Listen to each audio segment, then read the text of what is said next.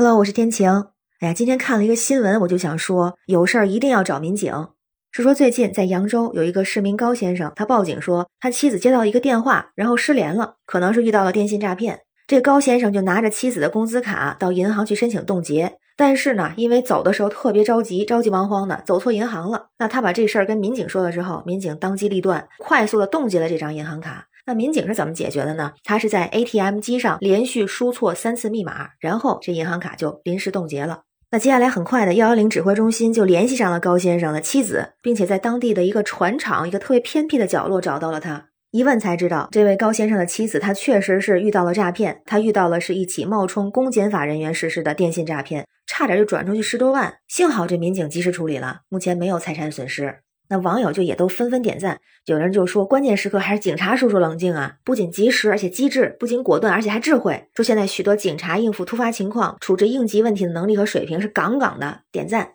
同时也有人说啊，别的不怕，就怕家里人出事儿。说很多骗子都是利用这一点，比如说家里的孩子或者家人在外地上学或者工作，当时真的会很慌。那我身边的朋友呢，也有开玩笑的说哈，说很多时候你可以不信任男友，但你一定要相信反诈民警。那说到男友也有这类的诈骗，而且我之前还遇到过。几年前，当时有人推荐用什么所谓的相亲网站，我其实是比较排斥，但是当时也试了一下。第一个星期就遇到了一个骗子，网上人你就不太认识嘛，不太熟悉，他就还跟你很热情的聊天，然后呢还把自己的情况介绍的非常详细，就我叫什么，我在什么地方工作，我哪年出生，家里的是什么情况，然后我现在工作是怎么样，我未来一规划是什么样，就他会给你发很详细的信息，就会让你觉得网上陌生人里边还会有人这么真诚，毕竟是在这种相亲婚恋的网站上，觉得有一定的信任度。当时我碰到这个人吧，聊的还很有分寸，他不是没事就找你聊天，比如说早上打个招呼，然后中午吃饭之后打个招呼，晚上吃饭之后打个招呼，聊一聊。但是呢，不会在特别晚的时间去跟你聊，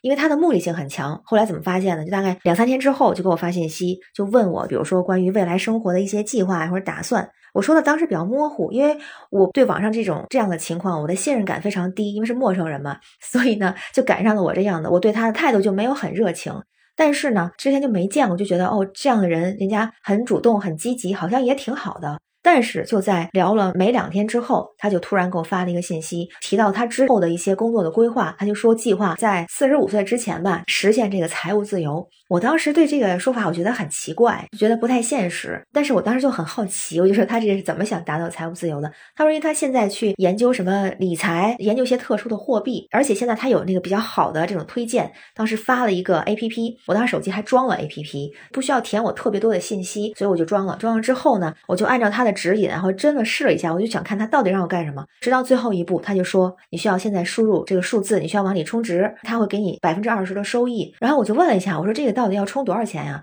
他就说要充两千块钱。我说我没有两千块钱，我问他充一百块钱行吗？然后他当时给我的回复很有意思，他说你连两千块钱都没有吗？他这个回复让我更加提高了警惕，因为本来我就不是很相信。然后我说那我再想想吧。他就说那没关系，明天再聊。那个时候很少接触这样的软件，我当时马上就百度了一下。婚恋网站上，他让你去装 APP，然后要不要充钱，然后还问了一下，就是当时那个软件出现了好多类似的杀猪盘诈骗。我说哦，这就是传说中的杀猪盘，我就没有再回这个人的消息，直接举报了。后来发现我都举报成功，这个人他确实是个骗子。所以这是为什么我现在一直不太相信这种婚恋平台，就是因为这样的情况在现实生活中还真的是存在。所谓的这个虚拟男友，有的是虚拟女友，不知道他到底是男是女，他到底长什么样子，到底接触你的目的是干什么。比方说，就前些天有一个黄女士，她也是下载了一个聊天的 app A P P，其中呢有一个男子就主动的加她好友，这两人就真的开始网恋了。男子就向黄女士推荐了一款投资软件，你看同样的套路，就表示一起可以低价购入优惠券，然后充值到这个软件的账户里头，然后呢再把这优惠券原价提现，去赚中间的差价，这样呢去获得投资的收益。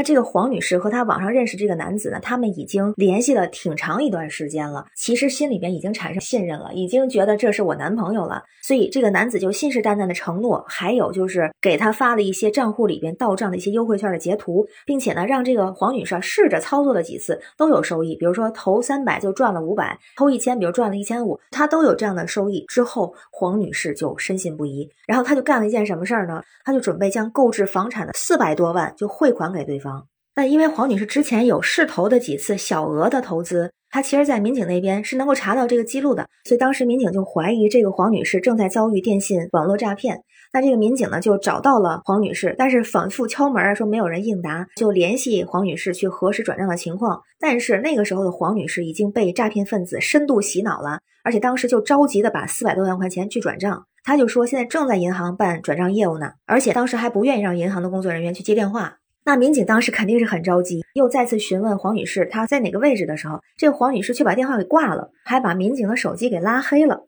那接下来民警们他们就是更加的担心和着急啊，就赶紧联系了黄女士的家人，远程的电话去劝阻，最大限度去拖延黄女士转账的时间。同时，为了避免黄女士的一些抵触和反感，民警也建议家人从侧面去询问黄女士所在的具体位置。然后最后，民警就见到了黄女士，及时阻止了她，这笔钱没有转出去。听起来还挺惊险的。骗的过程中，首先他会取得你的信任，就像我接触到的，那我对他的还不太熟悉，但像其他的很多已经转账汇款的，或者是想要转账汇款的，他其实已经对那个外人产生了足够的信任。有的时候想想是这样啊，就是身边的人、身边的家人，有的时候说什么自己好像也没那么信，就总是喜欢相信外人，加上一些别有用心的外人，不管是网上遇到的，还是其他地方遇到的。就会特别容易被骗，而且这些男朋友型的案例还有很多，比方说刚才提到的杀猪盘类的诈骗，还有贷款办理类的诈骗，还有虚假信息服务类的诈骗，再有呢就是虚假招聘类的诈骗等等。它都是目的是骗取我们的信任，是套路我们。这种其实都会让我们在那一时间一步步的去掉入骗子的套路，掉入骗子的陷阱里边。就像一些反诈宣传一线的一些警官他们说到的，电信诈骗其实和我们的距离比我们想象中的更近。这些民警们他们遇到的一些受害者是不分年龄、不分性别、不讲职业和学历，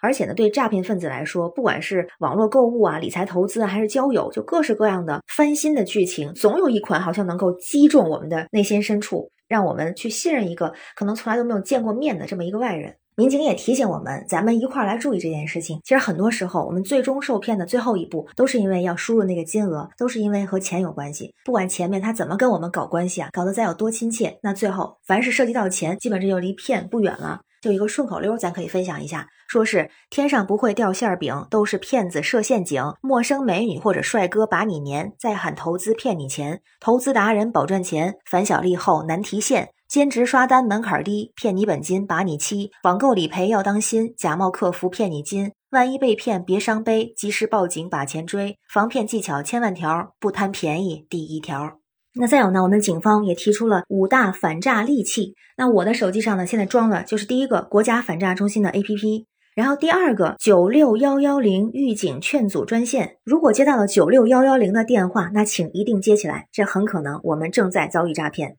第三呢，是一个短信提醒系统，是幺二三八幺涉诈预警劝阻短信系统。第四就是全国移动电话卡一证通查服务业务。第五个呢，就是云闪付 APP 的一键查卡。我们可以把它记下来，装起来，注意有效信息的查收。那同时呢，也有一个小情况，那其实，在生活中，现在其实我觉得我周边的一些人的反诈意识已经强了很多了。但也有一点，可能也会有一点小小的建议，有的时候接到反诈中心的电话的时候。可能收到的是一个陌生的手机号，或者是一个座机号，其实并没有标明它是什么信息。难免在现实生活中，有的人接到了警察的电话，就以为是假冒警察，也有这样的案例。就之前还说有位重庆的警官给市民打电话，就提示要防诈骗，但是因为他不是当地人，所以他有一定的口音，那人家听了之后就以为他是骗子，以为他是假冒警察，多次挂断他的电话。但这个警员他非常有耐心，他就一次一次又一次的给人家打，就是告诉他你要谨防诈骗这件事情。给他支了一些招儿，然后这几次之后，这个居民才发现，哦，这可能是真的警员，所以这可能也是一个建议。如果我们接到警方的消息的时候，如果上面比如说有一个认证的信息，是和刚才这五大利器相捆绑的，看到这个电话号码，我就知道，哦，这就是警方的号码，这是一个官方的，我们大家都知道认证信息，可能大家就会心里更有谱了，就不会把这个好人误会成坏人了。无论如何，我们都是可以相信我们的人民警察。